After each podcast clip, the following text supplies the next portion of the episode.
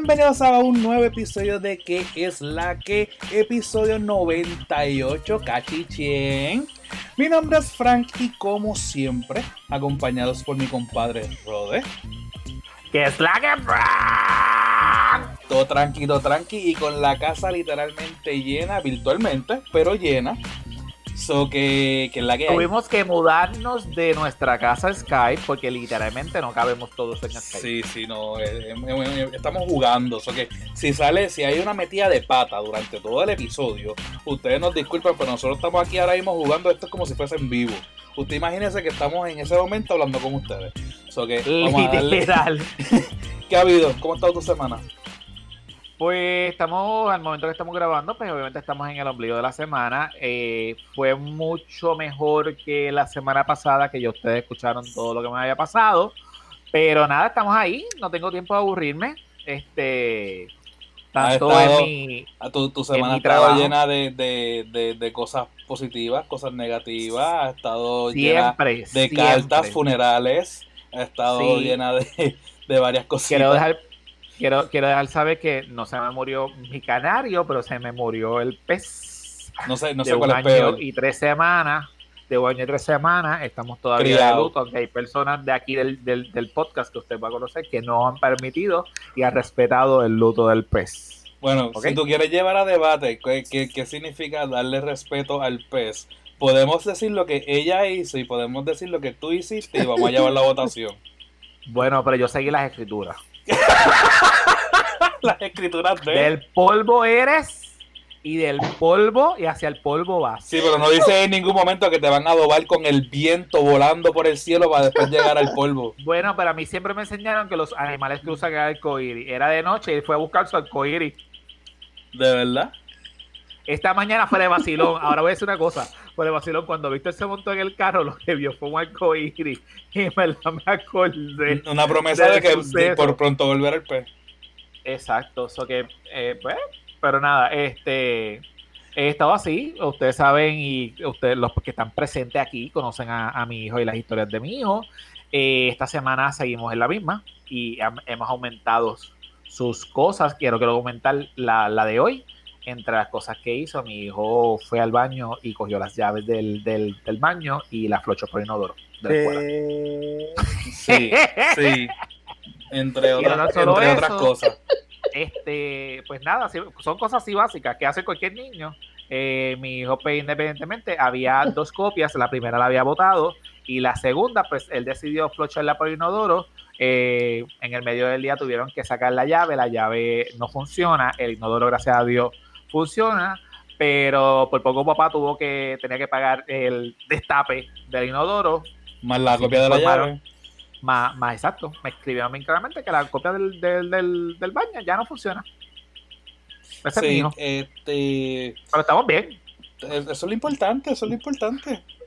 Este, mira, yo este, la semana pasada tuve una semana bastante pesadita en cuestión de, grabar, este, haciendo los otros proyectos y qué sé yo. Esta semana básicamente yo pensé que me iba a ir un poquito más light, pero realmente no me fue más light. este, sigo, sigo bastante, bastante ocupadito, pero gracias a Dios, ¿verdad? Estamos haciendo lo que nos gusta. Y, nada, pero no, queremos seguir haciendo esperar a los invitados. Vamos primero a las redes sociales. Facebook.com slash que es la que pot. Instagram. Arroba que es la que pot. Y Twitter. Arroba que es la que pot. Y gente, si usted quiere hacer podcast, este es el momento. Tírese, aproveche que tiene la idea y zúmbese. Usted recoja por el camino los errores, aprenda de ellos, pero zúmbese a hacer podcast. Y si no quiere bregar con la postproducción, ni el editaje, ni nada por el estilo, Fire Podcasting Group es una solución para ustedes. Ellos le ayudan a editar, a bregar con las voces, a publicar y hacer todo eso de la postproducción que a lo mejor no saben hacer o no quieren hacer. So que comuníquense con ellos a firepodcastinggroup.com o busquen en las redes sociales como Producciones FPG. Así que vamos a darle y con las dos manos. Presenta. Vamos a hacer vamos a hacer 5 segundos de luto. y ahora empezamos. Ok. Tú eres peor que ella. Nada, pues miren, hoy tenemos unas personas que son reincidentes aquí en el podcast, que estuvieron con nosotros en la temporada número 2 y que independientemente siempre que yo tengo un invento, ya sea en el ámbito profesional, ya que son unos compañeros míos, ellos dicen presente y decimos, eh, fuá, y eh, tenemos uno que le vamos a dar la bienvenida, que también es parte del combo del Korioski de, del lugar de tomar café, y o chocolate, porque tenemos una que no toma café. Este, Pero es la primera vez que está aquí con nosotros. Que él está aquí la primera vez y nada más y nada menos, voy a empezar con las chicas, tenemos a nada más y nada menos a Shakira. Hola, Shakira. Hola, buenas noches a todos. Tengo a, Hola. a Lisandra Hola. y a nada más y nada menos que a Luis, mejor conocido como Santana. Hola mi gente, espero que estén bien. So que ellos son las personas que vamos a estar aquí. Este, yo le hice, ahora entrando un poquito más en serio al- a los temas, eh, yo le hice la propuesta a ellos de la nueva temporada. Y es porque nosotros, de alguna manera u otra, siempre nos vamos en un brote en, en, en temas profundos, deep, como me dijeron una persona este, la semana pasada. Y eh, yo le hice la propuesta de que por qué no grabábamos el, un podcast nosotros mismos acá sobre uno de los temas. Y cuando le hice la propuesta, pues obviamente sin pensarlo, o sea, Shakira lo pensó, pero todos los demás no. Este, sentimos que Shakira fue como presión de grupo. Shakira fue como presión de grupo. Llegó tarde y dijo, ¿qué fue? Y yo dije, bueno, Santana dijo que sí, Lizarra dijo que sí. No sé si quieres ser Te parte del combo. O, si quieres, no puedes participar, no hay ningún tipo de problema y nos escucha a nosotros. Sí, pero tiene entonces la, la presión del grupo de que ya no me dejaron fuera. Es, exacto, pero nada, es, es el tiro Rode. Tú sabes que Rode es como que, ah, hola, ¿cómo estás? Mira, voy a hacer esto. ¿Quieres? Sí, ok, vamos, vamos a hacerlo. Sí. Ya, ya te Pero tenía no lo en hagas con mente. esa voz hostigante. No, no lo hice en forma No. hostigante. Simplemente te dije que estábamos ya por miércoles a las ocho y media, que el tema era lo que voy a decir ahora, así que participa al bien y si no también. Anyway, este, y Santana, a todas estas, la persona seria aquí, Santana, o sea, Luis, eh, fue que, que puso el tema y dio, espérate, dame un break. Ay, perdón, Lisandra, dije del Lisandra. tema. Del Es tema. Lisandra, la persona seria aquí, Lisandra. Ok, pues está bien. Santana y Lisandra eh, dijeron del, del No tema y le pusimos rápido orden. Título. Ajá. Este, so que hoy vamos a hablar del éxito detrás del cristal. Eh, nosotros vamos a exponer, yéndonos por la misma línea de que todo el mundo necesita o no necesita, todo el mundo hace procesos de vida y esta temporada la quiero dedicar a los procesos de vida. Nosotros traemos a colación que un proceso que uno, uno pasa durante la vida es que te inculcan muchas veces que tú tienes que tener éxito en la vida para ser alguien o que si tú no haces éxito puede ser que hayas fracasado o realmente peor aún muchas veces en las escuelas eh, nos dan la explicación de lo que es un éxito cuando tú vas a universidad tú tienes una forma diferente de pensar de lo que es un éxito un éxito y cuando ya tú vas a la vida cotidiana yo entiendo que a lo mejor puede cambiar un poco lo que es la mentalidad de lo que es el éxito. Eh, y simplemente este podcast vamos a estar hablando del, del pensar de cada uno y vamos a debatir. Yo lo que quiero es que, que cada uno proponga su propuesta y a la misma vez eh, le deje saber a ellos que en algún momento quiero hablar de alguna experiencia que usted haya entendido que usted no tuvo éxito que a lo mejor yo te diga, diablo, es que estuvo súper brutal y considero que sí tuviste éxito, pero la realidad es que tú como persona entiendes que no tuviste éxito porque hubo unos componentes que realmente no estaban. Gracias Shakira por, por el background. ¿ok?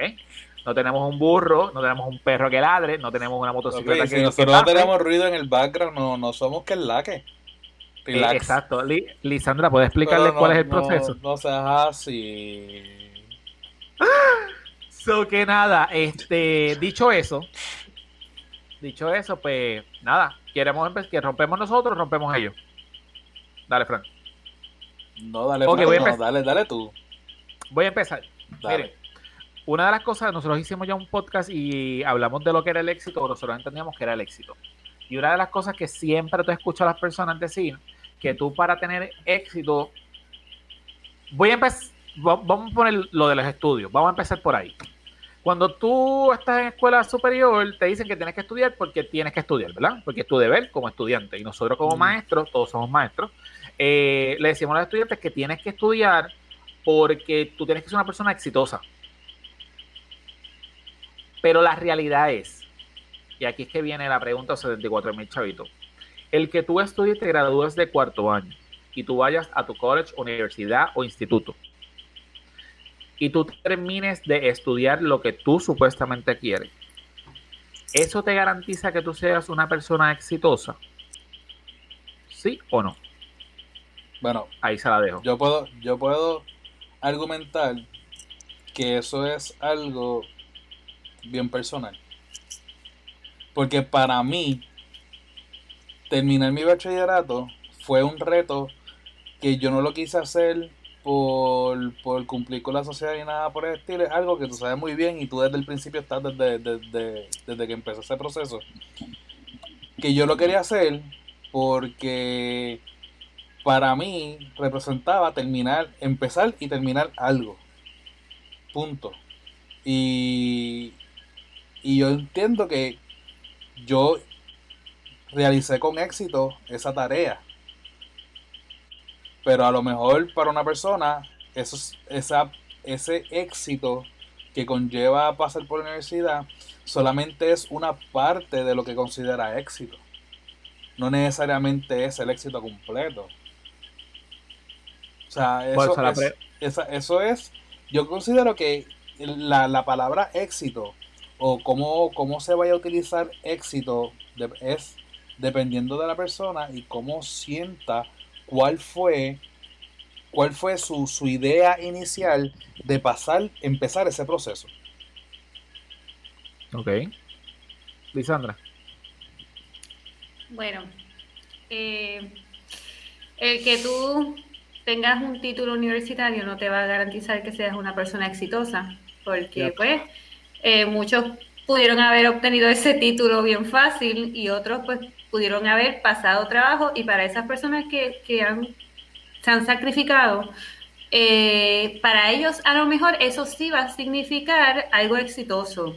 ¿Por qué? Porque sacrificaron parte de, de la, de su vida y tuvieron que sacrificar parte de sus cosas, pues para ellos a lo mejor eso es un éxito.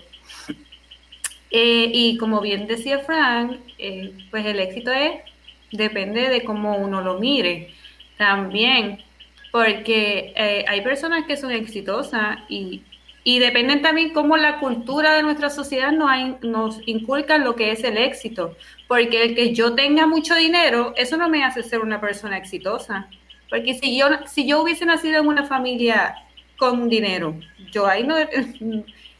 Para mí No. el éxito es lograr algo eh, que yo pase trabajo eh, y al final pueda lograr esa meta que yo me establecí, ya Una sea en el exacto, ya sea en el área de los estudios, en el área profesional, en el área familiar, porque en el área económica no significa que solamente el éxito es para lo económico, prácticamente. Santana. Eh, pues estoy bastante de acuerdo, estoy de acuerdo realmente con, por ejemplo, la parte de Frank de que el éxito va a depender de la persona. Y dijo algo bien interesante que también eh, como que para tú poder tener éxito tienes que tener metas. Y ahí es que las personas pues se diferencian porque tus metas son diferentes a mis metas. Pero el hecho de que yo logre esa meta que yo me establecí pues entonces para mí entonces logré tener éxito en esa área en particular. Y la parte también que dice Lisandra es interesante porque ella menciona algo que es como lo que vende la sociedad. Es como que para tú ser exitoso tienes que tener unas cosas. Como que tengo que tener dinero para ser exitoso, tengo que tener este, lo que sea, eh, el- algo material, por ponerlo de ejemplo, para ser exitoso. Y, y el éxito pues va mucho más allá de, de obtener algo material.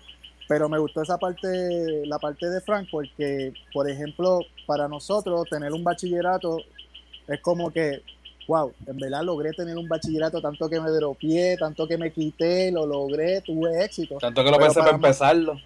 ¿Qué qué? Pero para Mark Zuckerberg, que no terminó la universidad y es dueño de, de Facebook, A pues, esto es para- que voy. Pues para A él eso- como que pues me dropié de la universidad, pero está bien, hice la aplicación de Facebook, olvídate, soy multimillonario, y ya tuve éxito.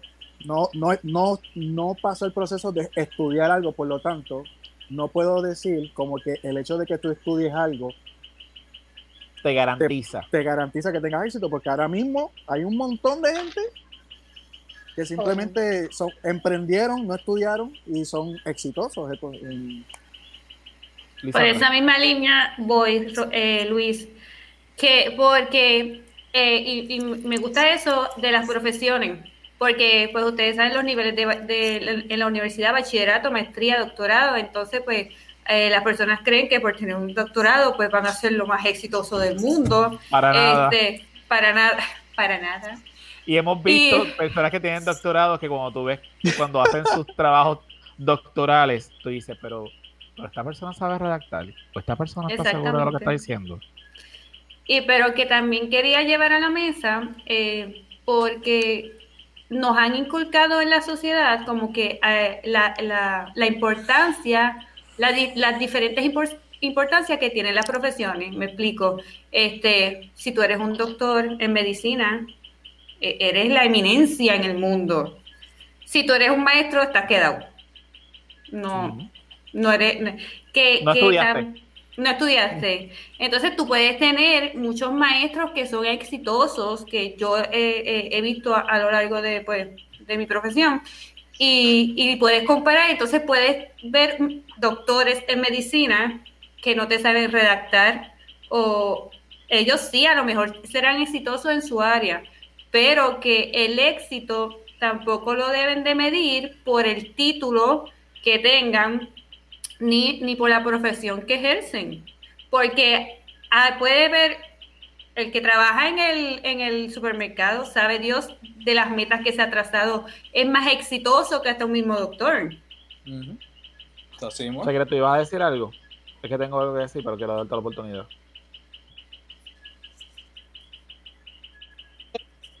yo por lo menos eh, el éxito son parecidas prioridades en cuestión de que no todo el mundo son, no son iguales para todo el mundo. A lo mejor el éxito para ti es el haberte graduado de cuarto año, como el éxito para la otra persona, haber conseguido el puesto de gerente en una tienda. O sea, es que no es, no es igual, es prácticamente lo que hemos dicho, que depende de la persona, depende de lo que quiera hacer, depende su crecimiento. Ok, tengo varias cosas, varios puntos. Uno, eh, yo quiero traer a la colación el ejemplo de mi hermano. Mi hermano obviamente trabaja como doctor este, afuera de Puerto Rico y hubo una temporada que quería montar una oficina y él se percató, aquí viene lo que ustedes estaban diciendo, él se percató, él es bien bueno en los números, demasiado. Y siempre le metió y la matemática fue una de sus cosas eh, buenas. Pero cuando yo estudié administración de empresas, que él empezó como que, ah, mira, me gustaría montar una oficina, él me dijo a mí, ¿sabes qué? Me fui, me- él se fue a estudiar y a coger unos cursos. Y yo le pregunté que por qué, y me dijo, lo que pasa es que yo no sé. Yo no, yo no sé cómo bregar mi negocio. O sea, yo sé mi profesión y yo sé lo que tengo que hacer.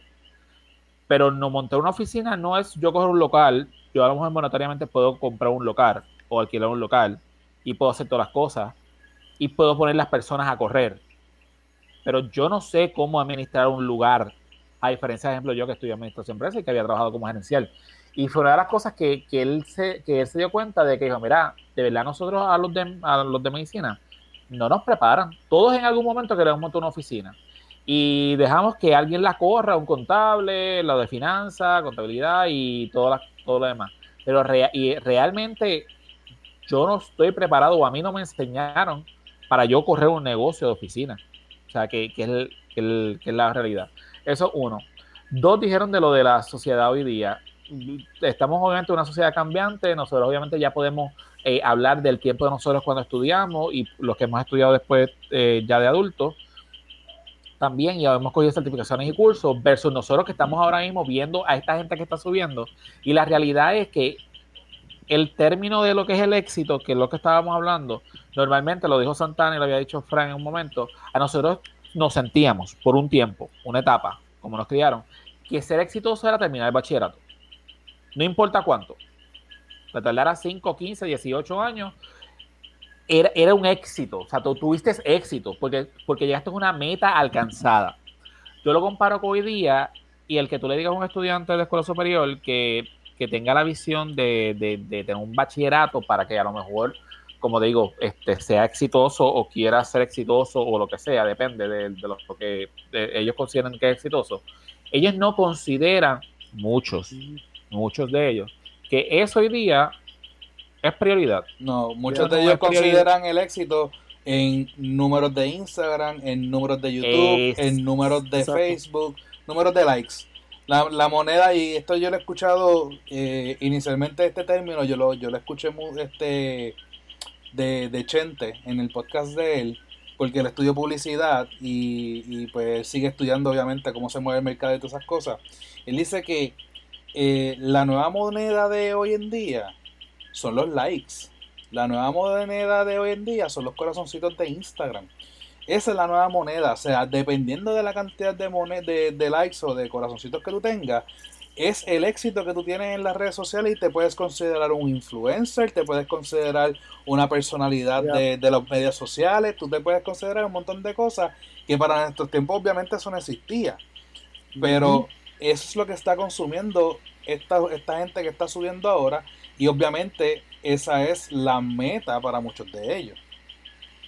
Sí, que para nos, para, yo sé que para ustedes también, para como maestros, es un reto hoy en día educar, porque como dice Rode, ya como que el hecho de que antes tú sabes que tú estabas en el salón de clase y te decían, estudia para que vayas a la universidad y hagas el bachillerato, ya como que eso no es parte De, de, lo que es una meta lograr para tener éxito. Entonces, eh, tenemos el reto de que entonces estamos educando una generación que, que no necesariamente tiene el interés en que, en que le enseñen algo de historia o, de matemática. Ya ellos tienen la mente corriendo en lo que quieren hacer y como dice Frank, muchos de ellos pues son exitosos en el sentido del manejo de redes, eh, Instagram, este, fotografía, ideas en aplicaciones, este, y se mueven ya en eso. Y es como que un reto porque ya tú no le puedes pintar como que, mira, estudia para que seas alguien, cuando realmente mucho de lo que te rodea en la sociedad son personas que, que han tenido éxito, por ponerlo entre comillas, ¿verdad? Económicamente, eh, empresarialmente, que muchos de ellos ni estudiaron. Y es como que... Y que muchos, y muchos de ellos aparentan el éxito. Y eso no lo saben tampoco los muchachitos de hoy en día. Muchas, muchas de esas cosas que uno ve en las redes sociales muchas veces no son reales, 100%. Pero es que tú no, tú no te has dado cuenta ahora cuando tú le preguntas a un niño, ¿qué tú quieres ser cuando grande? Tú sabes que para los tiempos de nosotros era bombero, policía, maestro. Ahora lo primero que te suelta, influencer, youtuber, gamer un gamer. No es por nada, los gamers se ganan bueno, no los culpo. Mira, los otros días un gamer ganó, qué sé yo, un premio de un millón de dólares, algo así, un No, mira, hay, hay un muchacho, hay un muchacho, este, ya la fiebre de Fortnite ha bajado bastante, pero cuando... Digo lo de revolucionar, pues.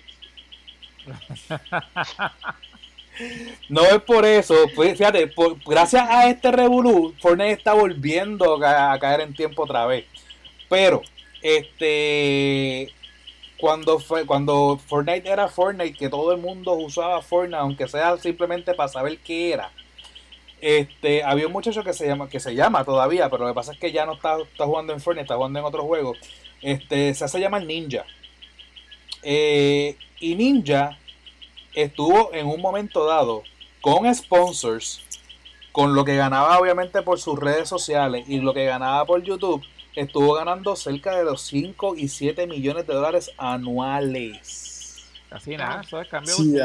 anuales. Él, tuvo, él tuvo que con la esposa abrir una fundación sin fines de lucro para, para apoyar y hacer unas cosas que, que obviamente devolviera de ese dinero, pero este, estamos hablando de que eso es lo que la gente está buscando. O sea, los chamaquitos de hoy en día eso es lo que están viendo. Yo soy uno a mis 39 años, yo sí, yo sigo jugando en, en consola y sigo jugando en teléfono. Y en, YouTube, yo veo youtubers que juegan los juegos y yo lo, yo lo utilizo para aprender a jugarlo. Este, pero los otros días estuve viendo un video de uno que, que juega solamente aquí, un juego, y el chamaco se está ganando, y esto es sin contar sponsors, estoy hablando de solamente en views de YouTube, 700 mil anuales. Y el tipo, el tipo tiene como tres sponsors, tiene como tres sponsors, y todo eso, obviamente los chamaquitos lo están viendo. Estoy reflexionando. El chama sí. me quito de, me quito de la universidad. Mira, pienso, que no he tenido éxito en mi vida. Yo, llevo, yo, yo, llevo viendo a ese muchacho como llevo como cinco meses viéndolo constantemente, porque el juego salió hace menos de un año y pues lo descubrí buscando qué ver este para aprender de juego y llevo como cinco meses constantemente viéndolo y los otros días vi un, un, un, un video que, le hacen, como quien dice, desglosan cuáles son los views de él y cuánto aproximadamente se está ganando. Eso es lo que se está ganando. Pero ¿qué pasa? Como yo estoy viendo constantemente los videos de él, él ya, ya ha entrado a pues, hablar de su vida personal y todas las cosas. Él vive en Irlanda, tiene 20 años recién cumplido. El chamaco se salió de la escuela, ni siquiera terminó el cuarto año. Y él está, él está diciendo todo eso, pero ¿qué pasa? Gana más que la maestra. Claro.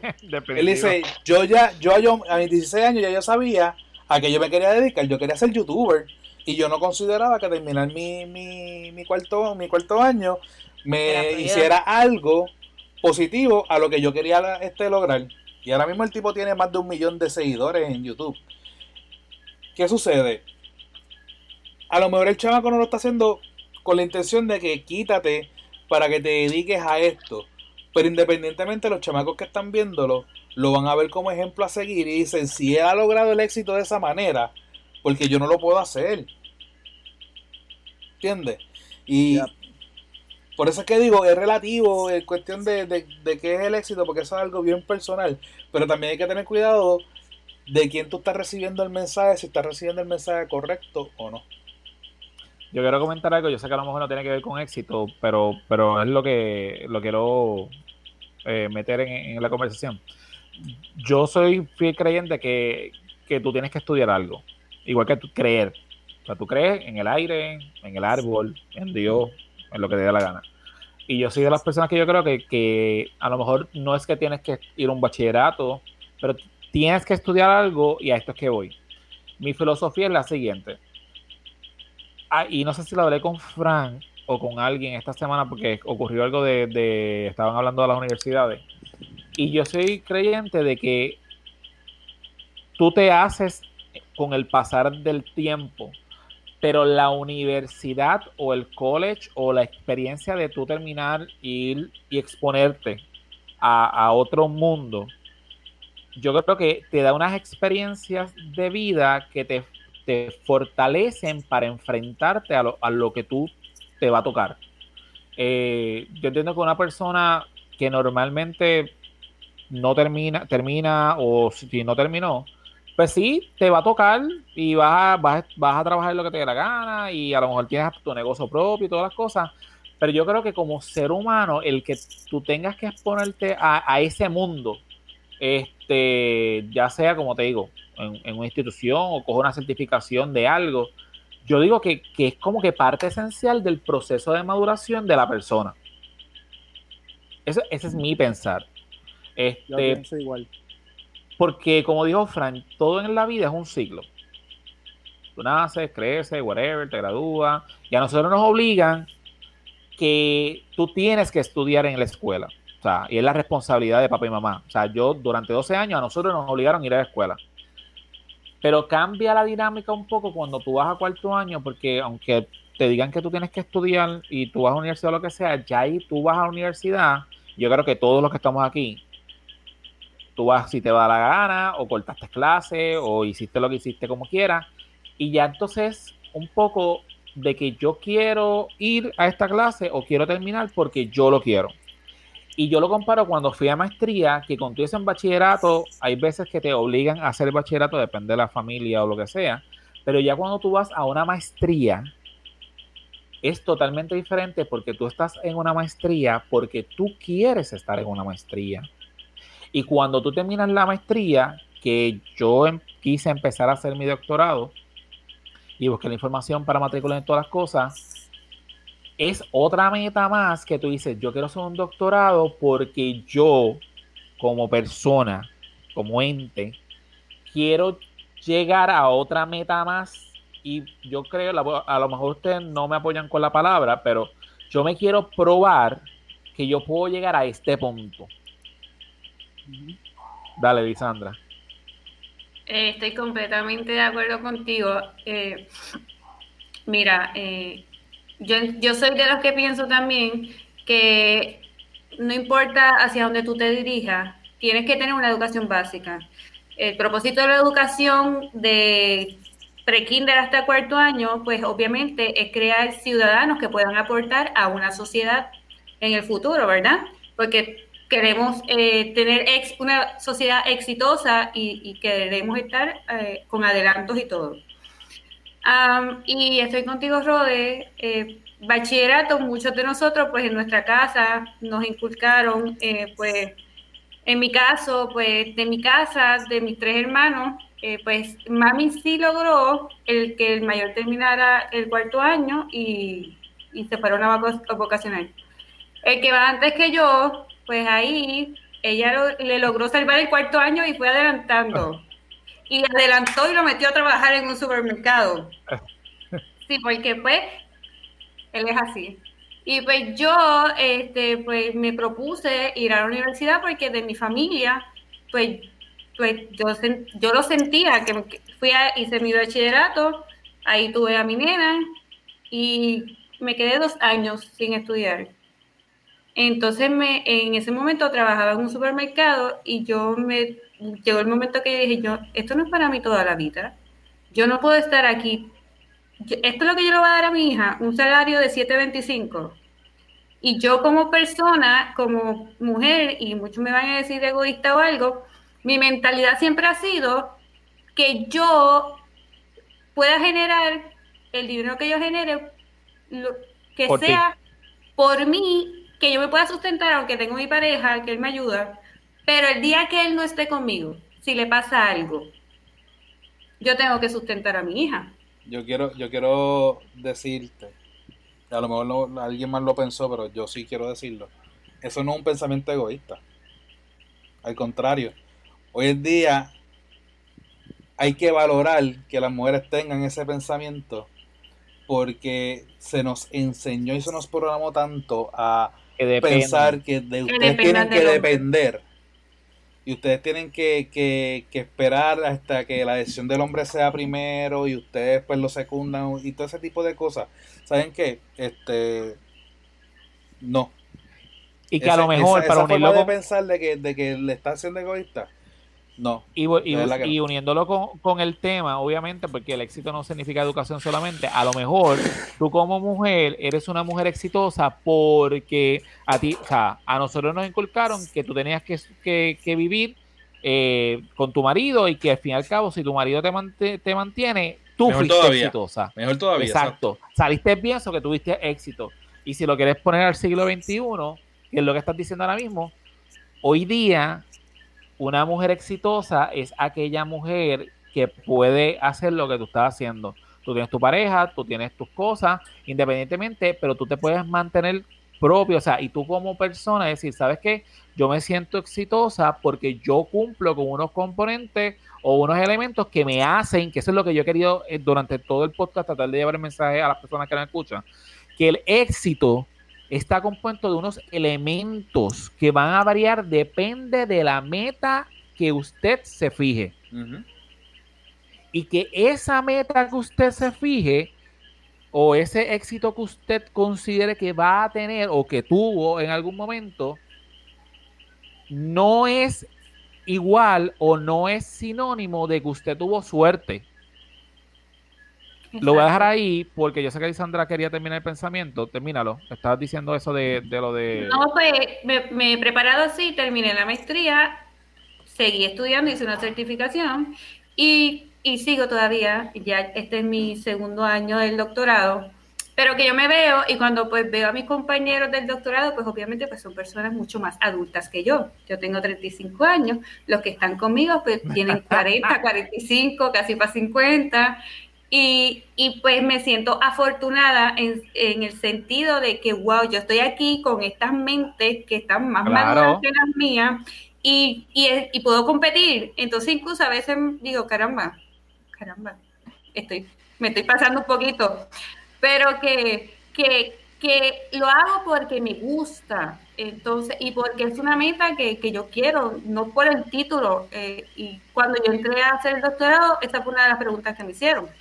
Y yo le dije, a mí lo que me interesa del doctorado es disfrutármelo y pues aprender en el proceso. El título, y nosotros somos autónomos. Nosotros, no importa dónde nos dirijamos en un futuro, ya sea eh, siendo un gamer o algo, pero tú te tienes que educar en esa área, porque la educación es lo que te permite, en cierta manera, ser exitoso en el sentido de que nadie puede venir a, a quitarte. a meterte las cabras, entre comillas, como se dice coloquialmente, porque tú tienes el conocimiento. Entonces nadie puede decir, ah, esto es así, pero si tú tienes el conocimiento, puedes defenderte. Te pregunto, Santana y Shakira, porque no recuerdo, ¿ustedes tuvieron experiencias de estudiar ya adulto o en programa de adulto o con personas que sean adultas? Pues en mi caso, yo había empezado a hacer mi bachillerato, lo terminé bien, y había empezado a hacer mi maestría. Yo quedo embarazada y yo vengo a terminar el eh, la maestría hace como tres años atrás. Fue de adulta. Fue de adulta, sí. Igual. También fue lo mismo. Yeah. A, esto, a esto es que voy. Cuando uno estudia, le, le, lo voy a plantear, no sé si a usted le pasó la experiencia de que cuando usted estudia ya de adulto, de, de adulto, adulto, este... Tres, tres tigres. Sí, y tomé café. este, el sentarse en un salón de clase y tener esa diversidad de personas de todo tipo de profesiones y de edades y que tú tengas que llegar antes de la clase y llegan del trabajo y tú te sientas y hablas y, y esa comunidad que se crea porque pues tenemos una necesidad, un fin común que es terminar una maestría o un doctorado. Es tan enriquecedor porque tú absorbes tantas experiencias sobre esas personas que yo no lo veo, o sea, no es que yo no vea, yo no siento que es una persona que a lo mejor esté al nivel, y digo al nivel, no que sea más inteligente o no, es que cuando uno es estudiante de bachillerato o cuando uno es joven, pues todos salimos de la, de la, de, de la escuela, todos estamos estudiando y pues todos somos chamaquitos pero entonces el pasar, conocerle uno que trabaja en la banca, uno que trabaja a lo mejor de, de maestro, el otro que trabaja de otras cosas. Y que todos tienen sus su sacrificios y sus luchas diferentes. Y, y, saber esas historias, a mí lo que me gustó de la maestría era, que todavía tengo personas que nos comunicamos y, y nos escribimos, es, es eso, que pudimos hacer unos lazos que hoy día todavía están bien fuertes y a lo mejor una estilo Tatiana, que está aquí en el podcast, siempre saluditos a Tatiana, que Tatiana es más joven que nosotros. Ah, Tatiana hace falta, como hashtag, siempre. Hashtag. Tati hace falta. Tati hace falta. Eh, Tatiana es más joven, obviamente, que todos los que estamos aquí. Eh, y obviamente, yo tengo ahora mismo 37. Y todavía de haber terminado la maestría, Tatiana y yo somos amigos.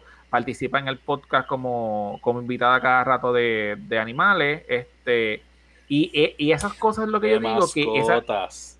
de mascotas. Esas son las cosas que yo digo que a lo mejor tú tienes que pasar la experiencia para, para, el, para, para la vida. Esas cosas no a lo mejor las vas a tener si tú sales a trabajar y estás trabajando desde los 18 años. Mire, llega un momento que ya cuando tú llegas a los 30 tú estás apestado. Mm. Porque nosotros cuando ya empezamos a trabajar fijo, que no son un part-time, no son 8 horas, 12 horas a la semana y estás allí jangueando cuando estamos full time trabajando, ya a la edad de nosotros, ya estamos apestados y nos falta todavía la mitad del camino y estamos hartos de odio porque tenemos que trabajar. Eso que nada, dime Shakira. Que tú estabas diciendo en una de las cosas, por lo menos a mí me sirvió mucho el yo terminar la maestría tarde, porque así, o sea, mi hijo lo pudo disfrutar, mi hijo desfiló conmigo cuando yo me gradué de maestría, porque le estoy enseñando a mi hijo también a salir hacia adelante, a que lo que empiece lo termine. Y eso es algo que pues obviamente fue exitoso para mí, eh, para, para él, porque obviamente le estoy enseñando a, terminar, a ser una persona de bien, a que siga hacia adelante sus sueños sin importar el tiempo que le tome. Que pues eso fue una experiencia bien bonita para mí. Santana, algo de éxito que tú consideres que... yo quiero que todo el mundo piense eh, una que tú consideres éxito y una que tú consideres que no tuviste éxito. Y quiero que me digas por qué, cada uno. Bueno, ahora mismo está escuchando toda la dinámica que estamos hablando y es bien interesante porque la realidad es que basado en la premisa que todos estamos llevando a cabo, nadie puede decir que nunca ha tenido éxito. Porque el simple punto de tú levantarte en la mañana y cumplir una jornada laboral, pues tuviste éxito en el día. Cumpliste tu responsabilidad, este, y etcétera. So que realmente todo el mundo puede experimentar éxito. De acuerdo a la meta y, llevarlo al punto de que los pequeños, hasta en los pequeños detalles es posible tener éxito.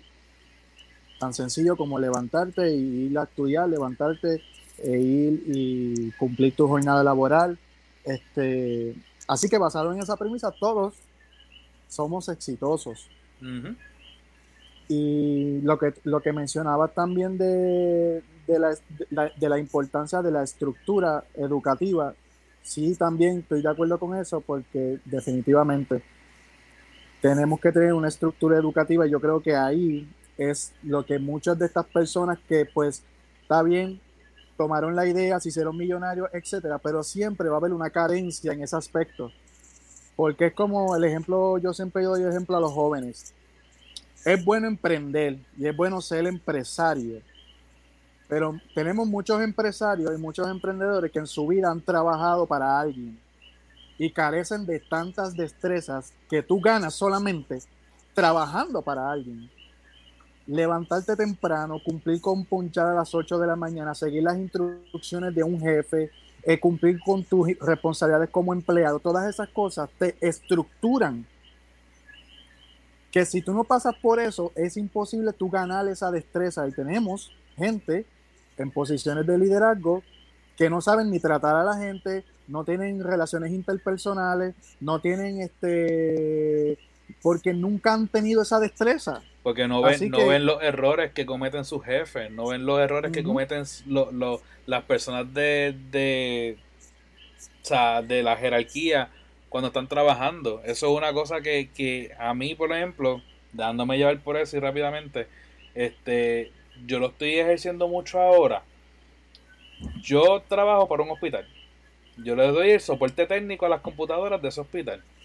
Y básicamente yo no estoy bregando con clientes, de que yo no estoy bregando con gente que viene de, afuera del hospital a, verme a mí. Pero para mí mis, compañeros de trabajo del hospital son mis clientes porque son a los que yo le estoy dando soporte. Y no porque sean mis compañeros de, de, de trabajo, yo no les tenga que dar un servicio al cliente a ellos. Yo les tengo que dar un servicio al cliente. Y si no llega a ser por las experiencias de trabajo que yo he tenido durante toda mi vida, yo no pudiese dar un servicio.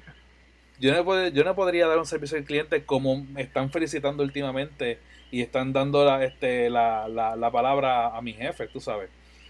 Este, que ahí es donde yo veo la diferencia y, lo que tú dices es muy cierto, o sea, hay que pasar por el proceso, punto. Ya, eso este, definitivamente es lo que cuando me toca enseñar es lo más que enfatizo. O sea, no tanto el hecho de que cumpla, tener que cumplir esto, tener que llegar a un bachillerato, etcétera, sino que, la, que ellos entiendan que tienen que ganar la estructura para que sean funcionales en una sociedad que les va a requerir la estructura, porque imagínate, no estamos en una sociedad anarquista, tenemos una sociedad de reglas y leyes, pues tenemos que atemperarnos a eso. Entonces, así que basado en la premisa eh, pasada, todos podemos tener éxito. Ahora, ahí le voy a poner la, le voy a poner ahora un poquito aquí para que para, para ponerlo para ponerlo a discusión. Hay cosas que porque hay éxito, como decía Frank ahorita, que parece ser éxito, pero no lo es. Porque hay, hay veces que logramos cosas, pero esas cosas son cosas temporeras o son cosas que no son permanentes, no, no, no son duraderas. Entonces, a veces estamos, estamos diciendo que somos exitosos y en lo que estamos siendo exitosos es algo que no, que, que no es, voy a poner este punto de vista, para mí una de las cosas más, más importantes del éxito es la familia. ¿De qué me vale tener la mega empresa si mi hijo está perdido? ¿De qué me vale tener un montón de dinero o haber terminado lo que sea si mi familia está quebrada? Entonces, la familia eh, no es algo temporero, es algo permanente. Que si yo logro edificar bien y nutrir bien, es algo que siempre va a estar ahí. Si me, si me, si me botan del trabajo, tengo a mi familia. Si, no, si, estoy teniendo alguna situación económica, todavía tengo a mi familia. Entonces, muchas veces estamos queriendo tener éxito en cosas temporeras y no, y no enfocamos en que tengan éxito en cosas permanentes y verdaderas. Ahí les dejo, ¿verdad? Ese pensar ahí. Pues mira, yo voy a empezar antes de. Este. Sí. Entiendo que lo voy a poner desde el punto de vista, obviamente, que nos criaron a nosotros. Y obviamente me gusta porque podemos dar las dos partes de la moneda. Porque somos educadores, vivimos en carne propia todos los días el sentir que tiene ahora mismo, por lo menos, la población de nosotros. Y obviamente la forma como nos educaron yo creo que antes, eh, aunque me enseñaron aquí en el podcast, jamás se me va a olvidar, me dieron un bofetón y no fue de cariño, eh, diciendo que no podemos generalizar nunca todos y todas, pero la gran mayoría de, de nuestra familia crearon valores o crearon una zapata bastante fuerte y sólida. Y yo creo, dicho con tus palabras, me haces recordar que siempre los familiares, en algún momento, entiéndase abuelos o familia cercana, siempre nos dijeron que había que hacer las cosas bien o no hacerse. Y yo creo que una de las cosas que yo puedo agradecer fue que mi familia cercana eh, se encargó de que hubiese una buena base para que de ahí partir. Mi mamá siempre dijo, bueno, todavía está viva, pero siempre decía, yo le puedo enseñar todo, y yo puedo dar fe de lo que yo veo, pero yo no puedo dar fe de lo que yo no veo. Ella sabía la clase de joya que por lo menos era yo, que no era tanto, pero cool. ¿A qué me refiero? Que ella, ellos podían estar tranquilos, nadie tiene que opinar porque todo, nadie está viendo nada. Oye, nadie opina. no te piques, te, tiraste al medio tú solo. Te tiraste al medio tú solo porque esto no es video, esto es audio. Las miradas fueron ahí, claro, claro, claro, lo tengo que dar, lo tengo que decir porque diablo, cualquiera diría Jesucristo Superstar crucificado. Ella no quería que tú despertaras, era. ¿Verdad que sí? Y yo no he despertado. Yo he estado lo más Menos tranquilo. Maldita sea Lisandra, pero. Ok, seguimos. Volvemos otra vez. Este, y obviamente ellos se encargaron de hacer eso, dejar cosas, como dice Santana, cosas a largo plazo. Ellos, ellos trataron de dar una buena educación, una buena experiencia, una buena niñez, una, una, unos elementos que hoy día, pues obviamente, yo le tengo que dar gracias, y siempre lo he dicho cuando he tenido la oportunidad de dar, yo digo charlas, porque este, yo en mi salón doy charlas. Eh, decir que yo la persona que soy hoy en día es porque mis papás me inculcaron eso. Y independientemente de la clase de personas que la gente pueda pensar si uno es bueno o malo, que eso es relativo, yo sé que yo tengo unos valores y yo tengo unos pilares que no importa lo que yo haga, siempre están presentes.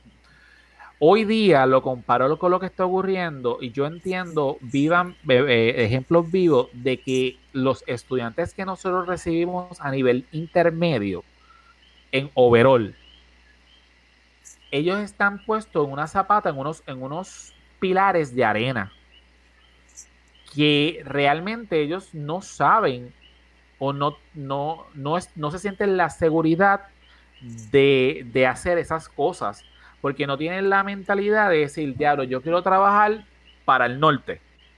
Ellos trabajan para el lado. Y no es que sea malo que trabajes para el lado, pero es que no, no tienen nada montado. En términos generales, no tienen nada.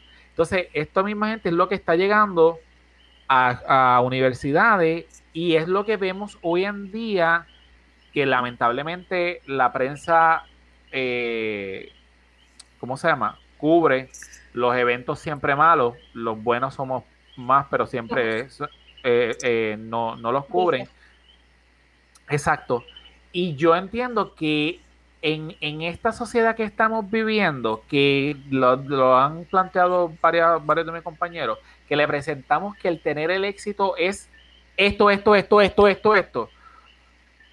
Ellos a los 12 años que más o menos la edad que nosotros comenzamos a tener estudiantes, ellos entienden que ellos ya hicieron todo en su vida. Ya está hecho. Ya ellos tienen dinero, carros, ya yo sé, quiero ser youtuber, eh, quiero ser el mejor atleta del mundo. Y no es que no tenga sueño y no estamos para frustrarlo. Es que simplemente tienen algo en, arena y se caen, se desmoronan. Acuérdate, que también cuando, cuando los nenes, cuando obviamente todos pasamos por esa etapa, este pensamos que la, la, vida trabaja de esa manera, porque es lo que vemos, no es lo que pues yo vivimos. pues ahora digo yo, yo voy a ser la excepción, yo voy a ser el anormal del grupo. A mí, yo estoy tratando de hacer eh, mente y en mi casa no me enseñaron que eso era la norma. En mi casa la norma era que tú tenías que estudiar y tenías que trabajar porque tú tenías que buscar tu futuro. Y después de cuarto año sabes que tú te vas, a, eres tú solo. Y yo tenía, yo creo que en el subconsciente todos los años que pasaban, y volviendo a lo mismo que somos éxitos, Lisandra, yo sé que voy contigo ahora, el yo pasar de grado era una superación. Pase quinto, pase no sé qué, yo tenía la meta de graduarme de octavo, y yo quería mi prom, yo estaba en noveno porque tenía otro color de camisa, llegué a once porque tenía ring ceremony, o sea, yo tenía unas, unas metas a corto plazo que al fin y al cabo me llenaban como persona porque yo entendía que yo estaba dando pasos. Pero lo puedes decir por ti.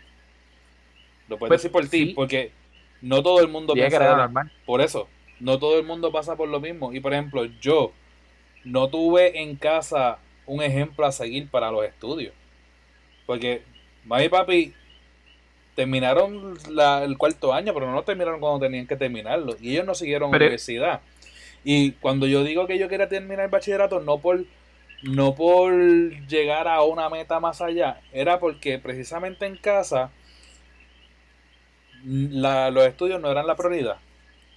Y el, llegar a la universidad no era algo que a mí me inculcaron, era algo que yo veía y yo quise experimentarlo y terminarlo. Pero fue por mí.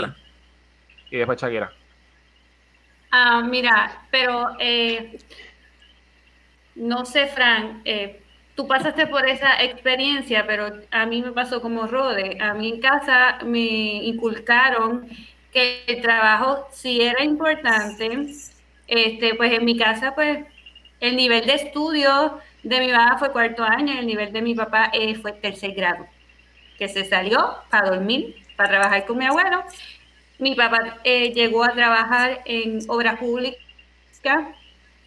eh, guiando pues equipo pesado, nunca ha sacado la licencia de conducir, nunca, y manejó equipo pesado.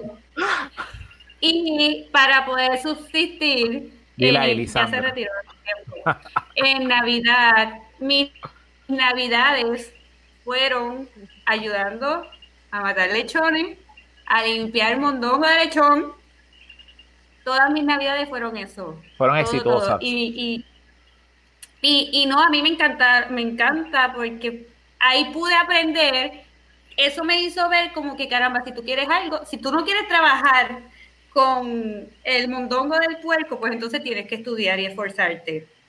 porque si no, esto es lo que te toca. Y, y, y, pero que ellos sí me inculcaron ser bien responsables y eso es el trabajo y a veces pues le digo a mami molestando, es por culpa de papi, porque él me enseñó a mí a ser tan responsable. Yo sí me estoy muriendo, tengo que ir al trabajo aunque me esté muriendo. Y, y eso no era. Y era esa responsabilidad que, que me inculcó y los estudios, y a diferencia de, de los estudiantes de ahora, que yo entiendo que ellos no le han inculcado esa parte porque a la genera a gran parte de la generación que tenemos ahora, lo que piden se lo dan. Entonces usan la excusa de que, ay, es que yo no quiero que él pase todo lo que yo pasé. Que lo pase. que lo pase. Si el nene quiere un teléfono, ahí le está el teléfono. Entonces, este es el mensaje que como padre le están dando. ¿Para que yo voy a esforzarme? Si yo lo pido y me lo dan. ¿Para qué yo voy a estudiar? Entonces, tenemos también que muchos han conseguido dinero en la calle, ya sea haciendo lo que sea, pero cuando, y, y no en el lado negativo, porque también está el lado contrario. Hay padres que sí te enseñan a trabajar y el, el, la mesada, la, semana, la semanal. hay jóvenes que, que, pueden trabajar. Te pongo un carro para que tú trabajes. Hay jóvenes que se van a trabajar. Se van a trabajar y ellos ven que pueden trabajar y ganar dinero para que yo voy a estudiar si yo estoy ganando dinero. Que entonces lo que hacen es pensar en el presente, no piensan en el futuro. Sí, no piensan todas las responsabilidades que van a tener después. Exactamente, que, que en gran medida, volviendo pues a lo que es el éxito, es como nosotros lo construimos, porque no es suerte. El tener dinero no es ser exitoso, eso no es suerte, pero que, que es como tú lo construyas y, y porque, como dijo Santana, en las pequeñas cosas eh, somos exitosos en gran medida. Entonces, y lo digo de manera general, tú como persona y las personas que nos están escuchando, no te sientas más si tú no te consideras una persona exitosa, más bien tienes que reflexionar sobre las metas que tú te has establecido en la vida y cuáles has podido lograr. Eh, si vas a pasar más obstáculos unas en otras, pero es la actitud también, porque si tú quieres echar hacia adelante y, y quieres lograr esas metas, pues el único que puede impedir que no seas exitoso eres tú mismo. Shakira, espérate, Shakira. Que volviendo al punto de Frank, este, en el caso de mi familia, mi abuela no sabía leer ni escribir, mi abuela nunca fue a la escuela. Y todavía, yo siempre, nosotros siempre tuvimos la pregunta cómo ella sentaba a mi mamá y a mis cuatro tíos a estudiar y los ponía a estudiar. Y al sol de hoy, todos ellos fueron trabajadores bien exitosos. Y a nosotros, cuando nos tocó a nosotros, pues obviamente estudiaban con nosotros y nos exigían que nosotros teníamos que estar en la escuela y mínimo teníamos que graduarnos de algún bachillerato, de lo que fuera. Porque en mi casa no te obligaron la profesión, la escoges tú, pero tú me tienes que llegar aquí con un diploma. Exacto. Santana. El problemático que gracias a ti fue que ahorita la discordia ahora. Ahora. Que hay algo que dijo Lisandra que, está, que está bueno y es que... Te escucho lejos, te quitas los audífonos, ¿verdad? Sí, se quitó los audífonos. Sí, es que estoy cargando. ¿Me escucho bien ahora? Sí. Sí, ahora. Que toda persona que ha tenido éxito, o sea, aún en las pequeñas cosas, todos, un elemento bien importante del éxito, adivinen qué es, el dinero. actitud. Perseverancia. No, no, no, ah, perdón, yo dije que, que, yo pensé que era que las personas entienden de lo del éxito, o sea, un, que Pero mira, piensan ahora mismo que es dinero. Un elemento importante del éxito. ¿Sabes? Toda persona que quiere tener éxito tiene que tener este elemento. El coraje, la iniciativa. Perseverancia.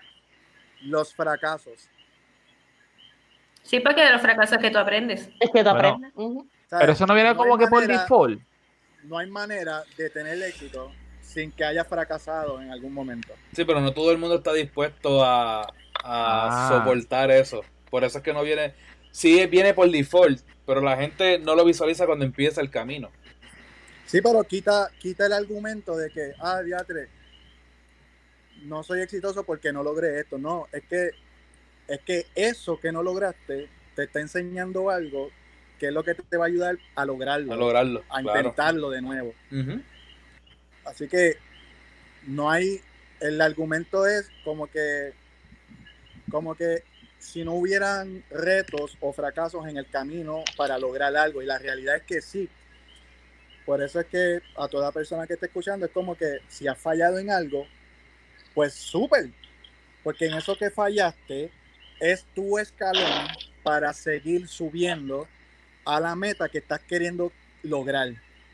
Cuando llegues a la meta, te vas nos, damos cuenta todos aquí, cuando logramos una meta, por ejemplo, el bachillerato, lo logré. Es verdad que me pie un montón de veces, pero todas esas cosas que yo pasé en el proceso, que pudieron en ese momento yo decir, Yatre, soy un fracasado. Yatre, en verdad que yo no logro, yo no logro terminar algo para empezar. Precisamente todos esos procesos me ayudaron finalmente a terminar mi bachillerato. Así que definitivamente el fracaso o los tropiezos en la vida son necesarios. Y como dice Frank, aunque no estemos, aunque estemos un poquito como que, wow, yo no quiero confrontar eso o yo no quiero como que experimentar ese, ese, esa parte de que tengo que meterle caña, pues realmente va a llegar el momento en que tenemos que decir, mira, está bien, esta vez fallé, pero fallé porque es que no estudié, no estudié lo suficiente. Ahora voy a estudiar lo suficiente y lo voy a lograr. Me di cuenta que no estudié lo suficiente porque fracasé. So que, que, esa parte la quería mencionar para ver qué ustedes pensaban. Pues mira, eh, yo creo que sí, que de la forma como tú lo planteas, van de la mano. Es como que causa efecto. Eh, no es que de la primera tú lo saques, pero yo entiendo que independientemente, si tú entiendes que tuviste éxito porque tú querías hacer algo y lo lograste, yo creo que el que es ambicioso va a querer, y lo digo de buena forma, uno va a querer o crecer de alguna manera en el ámbito educativo o de negocio o de trabajo, whatever. Y si te tropiezas y te caes, por lo menos yo soy de las personas que cuando me levante por la rebeldía y el enojo y por la frustración que no pude lograrlo, yo lo voy a querer intentar otra vez. Yo voy a traer un ejemplo. Eh, yo le había dicho fuera de cámara que obviamente uno de mis mejores trabajos fueron el de Disney. Eh, y yo no era eh, fan de Disney para nada, antes de. Cuando yo fui a aplicarlo, yo fui para el College Program. Cuando fui por primera vez, Santana, dale, dale mute porque está haciendo feedback. Ahí. cuando yo fui para, para, el College Program, yo hice la entrevista. Y la primera entrevista, obviamente es en inglés, por teléfono. Tú pasas la entrevista o no la pasas y te contestan.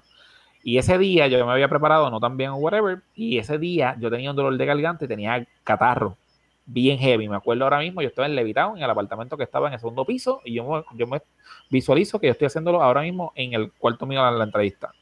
Era a la una de la tarde, yo sabía que no estaba, me llegó al rato el email, pum, frustración. Pasó el eh, par de semanas y me acuerdo que en enero recibo un, yo estaba haciendo un trabajo de universidad y cuando estoy haciendo el trabajo de universidad de maestría, Exacto. Cuando, de bachillerato. Cuando estoy haciendo el trabajo de bachillerato, recibo un correo electrónico. Me dice, ah, mire, señor Rodena, es para dejarle saber que estamos interesados con usted. No tiene que hacer el, el proceso, simplemente el appointment del, del interview y whatever. Lo miré, lo cerré, lo miré, lo cerré. Estuve una semana, ustedes ya me conocen, fui abrirlo y un día dije, ¡pup! Ya. Y esa vez dije, voy a cambiar la fórmula. Yo cogí el día un día libre, que yo no tenía que estar, yo estaba trabajando en el hotel, que, que o sea, no, no, trabajaba. Pero esta vez dije, voy a coger el día, hablar inglés todo el día en el hotel, y ese día voy a coger la cita. Cosa de que yo tengo el chip desde por la mañana, salgo obviamente con inglés fluido y ya. Y empecé a ver el tutorial, video de un montón de cosas que a lo mejor yo no me había percatado. Y le digo a Frank que, que esté conmigo por si acaso, si yo me casa por algo. Y ese día lo hicimos en la azotea de Plaza Las Américas, el interview, esperando a una amiga de nosotros. Y le digo a Frank, lo quédate hasta con el headphone para tenerlo, por si acaso, si me tranco, porque me da el frío olímpico, porque tenía mucho nervio. A esto es lo que voy a hablar de Santana de la frustración y del tropecio, sacó las ganas de hacerlo mejor de la primera vez. Y esta vez, literalmente no necesité nada. No fue la misma forma. O sea, me hicieron otras preguntas, una que otra repetida, whatever, pero ya más o menos yo ya estaba claro. Y pasó un mes y al mes me llega la contestación. Ya yo sabía que si a ese día, al otro día, no me llegaba el correo electrónico, yo sabía que estaba. Pues ahí sí puedo decir que tuve éxito. En overall sí fue un trabajo que tuve mucho éxito. Fue muy fructífero para mí. Eh, ya desde el punto de vista de mercadeo y de administración de empresas, el, sistema yo lo conocí y, a mí me, encanta la dinámica como yo, ellos mercadean y, trabajan. Eh, y a eso era lo que yo me refería de una de éxito o no. Una, una otra que yo tuve éxito, obviamente, fue cuando logré mi maestría.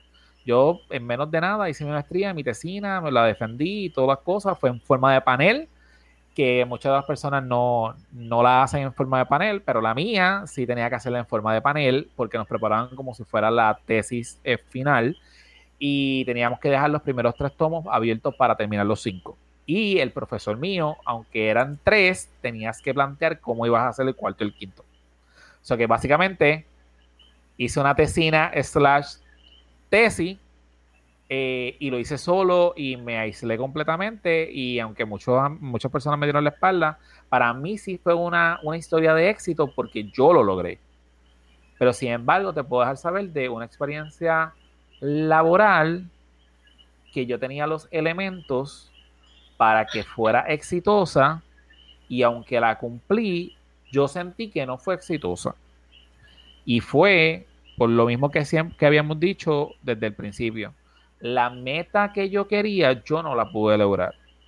Y aunque la gente que estaba alrededor sentían y decían que había un éxito, para mí no fue el éxito que estaba planificado porque no se logró unos componentes que yo quería. Y a eso que yo me refería con una experiencia de éxito y una experiencia de no éxito, que tú entendieses que no, no tuviste éxito. O sea que pasa la batuta. ¿A quién la pasa? Al que la quiera. a Wibibio. Santana, tienes que abrir el micrófono para que puedas ser escuchado.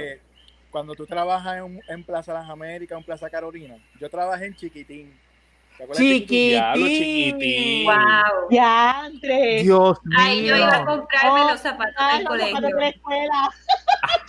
¿Qué tú has hecho, hombre? Mira, tú sabes dónde trabajé ahí como siete años por ahí y trabajé en coach cuando estaba en Plaza de las Américas, en la cartera. Mira, esta gente lo escucha ya en Estados Unidos. Cuando esta gente sepa y lo escucha a la edad que nosotros tenemos, de los 20 y pico a los, a los 40. Cuando tú dijiste chiquitín, me imagino que todo el mundo dijo, diablo, chiquitín. Literal. Ahí era donde Yo me compraba la cosa es que por más que trabajaba bien, nunca llegué a ser gerente. Y no tuviste éxito. Es como que tú trabajas tanto tiempo, tú sabes que tú trabajas en un retail y puedes estar trabajando años en ese retail. En algún momento vas a ser gerente porque es como que hello, llevas un montón de tiempo, es como que... Conoce el protocolo. Como que tú sabes que el ir subiendo de puesto es, lo, lo, ideal. Pues nunca pude ser ni asistente de gerente. Fuiste un simple empleado, plebeyo.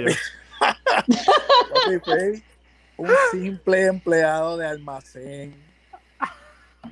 Y yo dije, diatre, hermano. Lisandra. Gracias, Santana. Ah, yo algo parecido como Santana. Yo empecé a trabajar a los 13 años.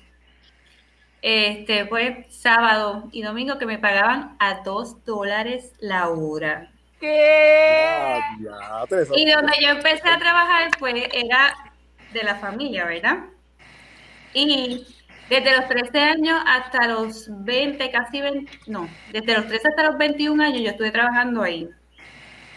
Pasé pues por empezar los vegetales, pasé por el área de vegetales y terminé en caja. De, caja no pasé más allá, ni por ser familia, para que escuchen. Salgo de ahí este, eh, y me voy para otro lado parecido. Y allá, para que vean los dos lados, allá eh, me dieron training y al mes este, me pusieron a correr todas las cajas. Yo era fronen. Ya, en nada. en nada. Y, y no fue porque yo dije que yo quería. Me dijeron, toma la llave, corre, me voy las cajas. Y de ahí me quedé corriendo caja. Y después de eso, este, que tuve a la nena, ahí me pasaron con los petis de más cantidad en oficina. Y terminé siendo la, la que tenía el petit más grande, cuadrando cajera y cuadrando el frente. Y eras una chica exitosa. Y sí, en ese aspecto, pero este es como todo. son experiencias que te ayudan. Yeah. Y Yo estoy esperando a la de Shakira que diga que vendía cupcake. Que era una niña Girl o algo cupcake. así.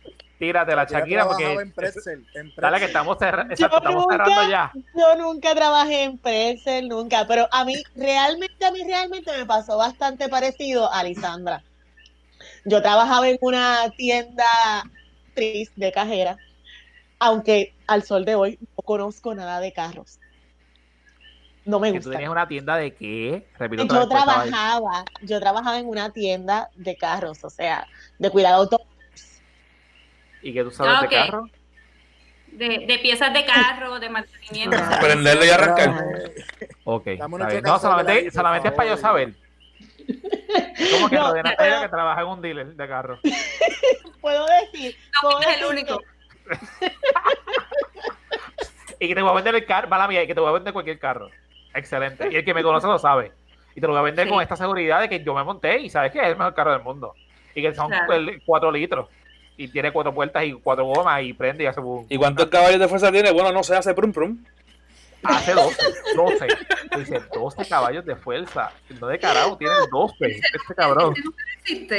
Y es un Yari o algo así. Todavía, los otros días, ve, hermana mía, Shakira, por quítate el turno.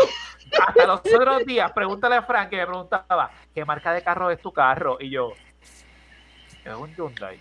¿Es un qué? Y el loco es Nissan. un Nissan. Es un Nissan tal cosa. Y yo, ah, ok, está bien. No. Ok, perfecto. pero de, es 4x4. Eh, no, pero la, me acuerdo de, de mi baby, mi baby, mi Jeep. Esa es la mía. Que tampoco era pregunta. 4x4, pero dale. Pero no, exacto, tenía seis cilindros. Seis cilindros y no era 4x4. Pero dale. Sigue.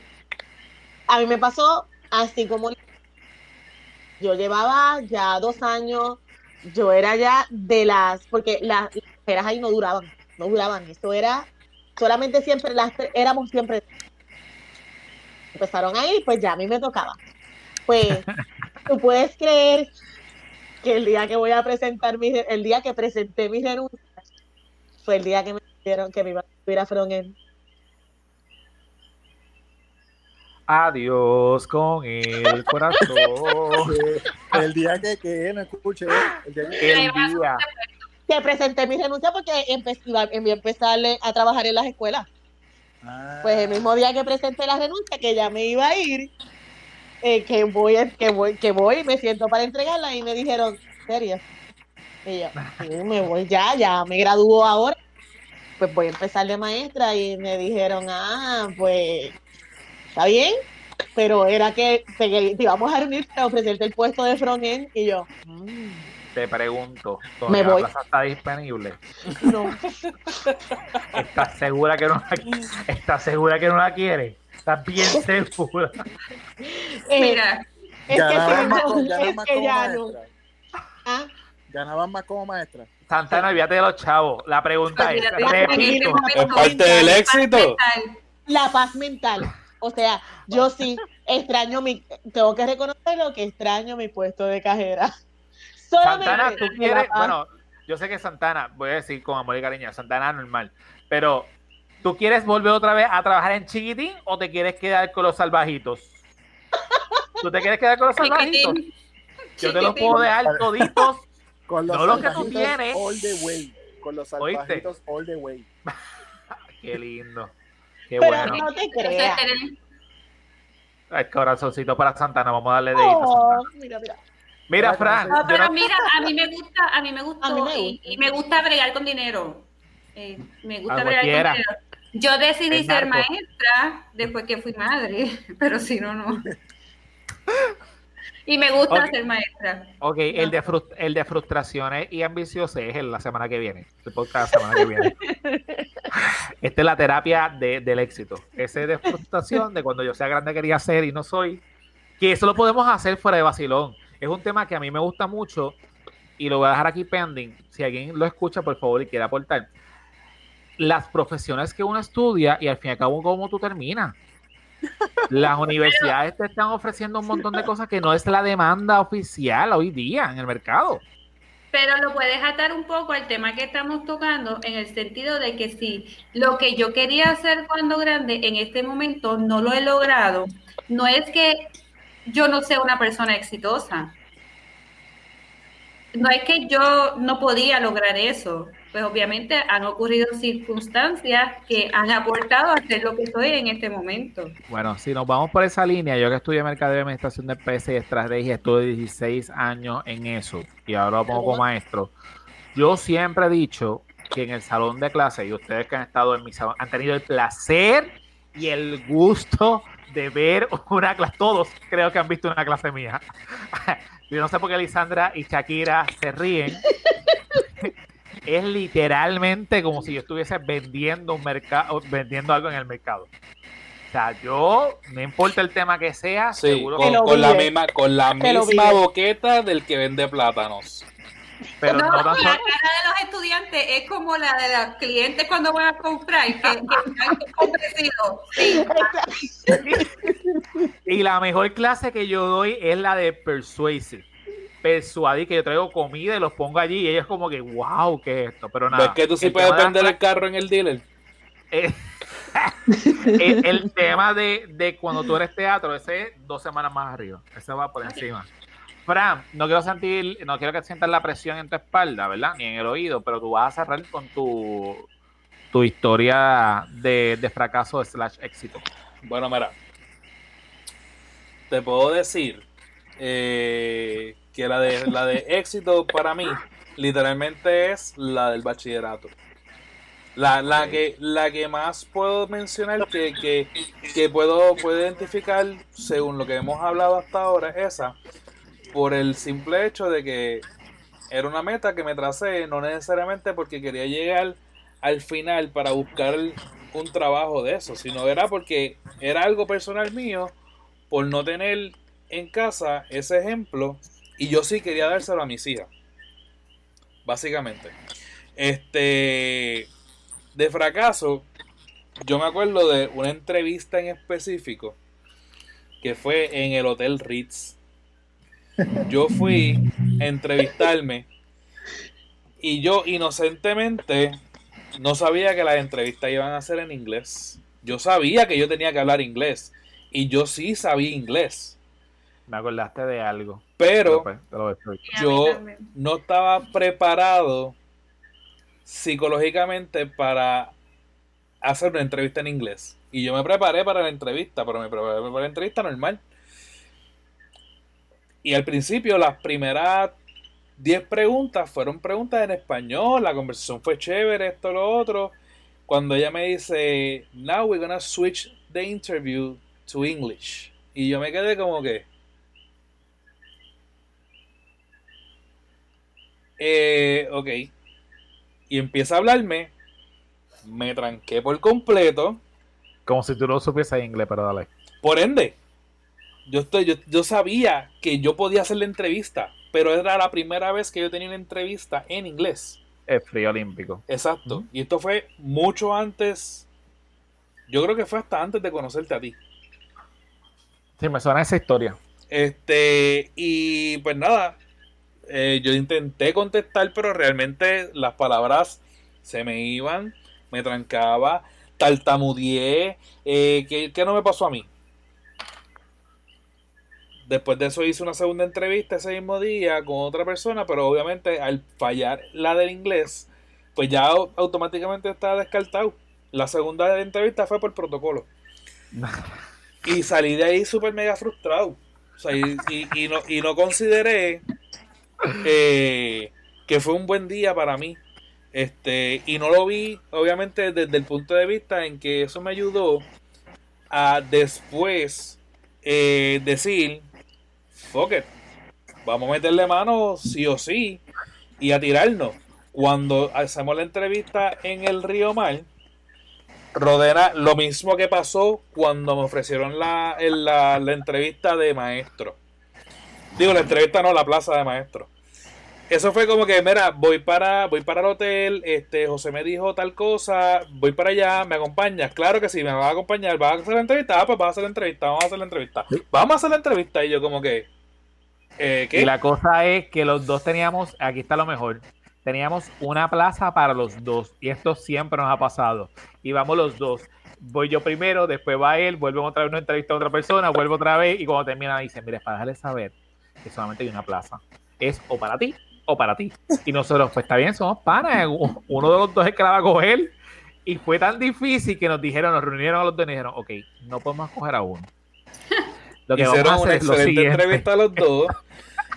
Vamos a hacer lo siguiente. Hay una sola plaza de mesero, pero hay una plaza de, de Tower Hut. Exacto. Ahí que viene Sacha. Que ellos saben quién es Sacha. Y yo, pues está bien. Vamos entonces, pero no te preocupes porque vamos a abrir otra después de mesero. Entonces, pues te, tenemos ahí. Te, cambiamos, te cambiamos para acá. Ahí sí tuvo una historia de éxito, ¿viste? Sí, pues por eso. Pero es lo que estamos diciendo.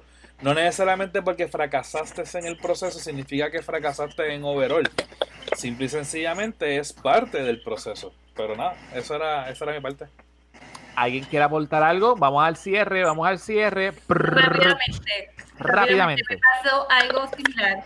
La primera vez que voy a una entrevista, cuando iba a empezar en esta profesión de lo que es la educación, voy a un colegio. Y yo, pero bien, me dan la entrevista, obviamente, hello, pues yo sé de educación, pues, sabía poquito, pues yo vengo de biología. ¿Qué sucede? que me dan este, para contestar unas preguntas en inglés, en un papel. Mi inglés, pues es el inglés del colegio y pues gracias a Dios pues puedo, entiendo bastante bien y, y redacto y hablo eh, lo normal. Pero yo dije, aquí me chavé, aquí no me van a dar nada. Porque no es lo mismo que en español, que en español tú sabes dónde van las comas, los acentos y todo. En inglés lo que nos mata son los verbos. Pues nada, yo contesté. El pan nuestra cada día. Yo contesté y pues me quedé afuera esperando. Ese día llovió tanto, tanto. Y entonces me, me, voy, ellos me dicen, nada, eh, nos comunicamos contigo. Porque después que, me, y después que completé, pues me hicieron la entrevista verbal y nada, nos comunicamos contigo. Y era para dar clases de ciencia, nivel superior, y tenía que ser en inglés. ¡Ea, Lisandra! Pues salgo del colegio. Carolina, todo inundado. Estuve como 40 horas en el dichoso, porque todo se inundó ese día, no había tránsito por ningún lado. La típica historia de la película, lloviendo, frustrada. Quiero llorar. se, caen todos los papeles para el piso, con el piso mojado. Y no, yo soy de las personas que veo el agua en la carretera y siento que me estoy ahogando. veo el agua pasando yo por encima de ella y yo me voy a ahogar, me ahogo, tengo que bajarme. Ustedes tienen que ver a Lisandra cuando llegaba a la escuela con la mega mochila y la sombrilla ahí y ella ahí. Pero que de, de esto, pues al otro día me llamaron me dijeron sí, para que fuera a llevar los papeles que, me contrataban.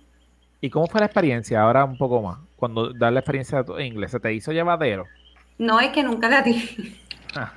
ella, ella pasó la entrevista. Hasta ahí llegó. hasta ahí llegó, entiende. Me llamaron para hacer la entrevista, pero también tenía en esa semana una entrevista en otro colegio para dar ciencia intermedia y superior en español. Entonces, y la paga era un poquito mejor. Así que obviamente yo tenía la perspectiva. Diablo, ¿cuál escojo? ¿Cuál escojo? Pero que, que, me impactó en el sentido de que en esa parte que fue en inglés, este, que pude pasar los estándares que los estaban midiendo, que pues, aunque a veces uno piensa que uno no puede ni tiene los elementos, pero es que uno... Uno termina dudando. exacto. Miren a mí, yo fui una de mercado y terminé con inglés, llevo siete años no dude nunca. Yo creo que con esto cerramos el podcast porque tengo otras brutales. Me, hiciste, solamente lo voy a mencionar, aquella persona que no nos conoce y que no ha escuchado los podcasts, yo le exhorto a que escuche todos los podcasts con este comentario que voy a decir porque yo le he contado en creo que una o dos veces, lo que usted busque la tarea que de nuestros 98 episodios, si está aburrido o aburrida, búsquelo. Pero me hiciste recordar una historia de no éxito, Frank. Y fue, yo sé que Efraín, Efraín, yo sé que en este momento este mensaje es para ti. Yo tuve una historia de no éxito cuando la sirena me pegó el vellón. Yo no voy a decir más nada. ya se acordó Frank. Cuando la sirenita a mí me quiso montármela. Ese fue un momento en que yo no tuve éxito. Ay, Dios mío, eso fue un momento, eso fue un momento Karen de Rodena. Pero dale. Exacto. Este, Eso se. Gente, si quieren, si quieren este, escuchar a, a Shakira y a Lisandra este, anteriormente en el podcast, ellas salieron en el, en el episodio 62 que hay con la educación especial. Un episodio muy bueno que hablamos de temas que todavía siguen vigentes en, en el tema de la educación especial este, en, el, en el sistema público. Este, y, y que de verdad que sí. Normal. Y de verdad que, este, como pueden ver, seguimos hablando de educación. Este, todos, yo, aunque ya no estoy dando este clase en la escuela, yo estuve tres años como maestro, o que este, me siento parte del corillo. Pero nada, este, antes de, antes de irnos y antes de las redes sociales, quiero este, darle las gracias, ¿verdad? Este, tuvimos dos feedback muy positivos del episodio anterior. Este, le queremos dar un agradecimiento a Iris y a Linet porque nos dieron su, sus dos centavos, ¿verdad? De lo que estábamos hablando la semana pasada, que nos dijeron, inclusive las dos coincidieron de que nos fuimos demasiado deep en ese episodio. Sí, fueron Este- hashtag Team, team Frank. Oye, Yo era, no era, que yo no la- la no era que fueron Team Fran, pero o sea, el- obviamente tú trajiste el tema y pues te tiraste por el lado del tema que trajiste. Yes. Pero, este, si quieren saber de qué se trata, vayan al episodio 97 y todavía pueden seguir dejándonos comentarios si, si están de acuerdo o no están de acuerdo, qué piensan, si tienen alguna, un pensamiento diferente en confianza. Pero quiero, quiero agradecerles a, a Iris y a, y a Nicole, por- a- digo, a Lines por eso. So que nada, redes sociales. Facebook, Punto com slash que es la que pod, Instagram arroba que es la que pod, y Twitter. arroba que es la que pod y que es lo que tiene que hacer la gente. Primero, usted sabe que ya llegó Halloween. Estamos en el mes de las brujas de la calabaza. También están en en el mes del Rosario de, de la Virgen María para los cristianos católicos. Este, dicho eso, tenemos de todos los gustos y de todos los colores. Por ahí viene también el pavo, que es malo que lo hayan matado los peregrinos y y hicieron todas esas cosas, pero ese episodio otro. Ese ¡Llega es el pavo! Este es el de seis semanas más arriba. Nada, si a usted le gustó este episodio, simplemente dele like, dele share, dele cinco estrellas, compártalo, diga lo que estos dos locos trajeron a tres personas más a hablar de temas disque de procesos de vida, que está en la nueva temporada, y hablamos de algo que se llama el éxito. El éxito detrás del cristal. So que nada, le damos las gracias a todos ustedes por estar con nosotros, tanto a Shakira, a Lisandra y a Santana por saberse, o Luis, para haber aportado y prestarse para los embelecos míos, como siempre. Eh, yo les dije que esto iba a ser rápido, ¿viste? Era light, la pasaron bien. ¿Sí? ¿No?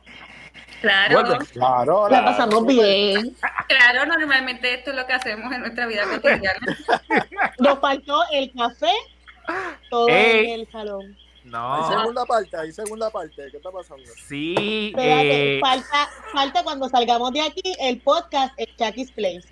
¡Oh! Play. Ahí es en donde te haces el topless. ¡Woo! ¿No? No, Ok, ahí es donde tú tomas café, Lisandra toma café y Luis toma café. Así que Frank, Ah. estás invitado. Ok, so que todos ustedes ya saben que pueden ir al Chucky's Place, donde pueden tomar café con nosotros porque somos una gran familia. Y ese es el sentir de nosotros. So que queremos dejarles saber que nos escuchamos la próxima semana. Sin antes decir que si usted quiere compartir su proceso de vida o conoce a alguien de un proceso de vida, por favor nos puede escribir para que sea parte de esta nueva temporada. So que, escríbenos en las redes sociales como siempre y le agradezco el apoyo. Tengo unas cosas que se están cuajando y en serio. Nos fuimos internacional. Es lo único que puedo decir. Y recuerden que Oh, somos parte. internacional. Qué bueno. Y recuerden que somos parte de Fire Podcasting Group, donde también están los muchachos de Trapitos Sucios, Guaramés, Sueltos como Gavetes, Focus Point y nosotros aquí en que es la que. Eh, de mi parte también, gracias Shakira, gracias Lisandra, gracias Luis. Luis, un placer. Es la primera vez que hablo con Luis, de verdad que es súper, de verdad que sí. Este, ¿algo más, compadre? Ya, yo creo que se dijo todo. Lo escuchamos la próxima semana. Un abrazo, gente. Chao.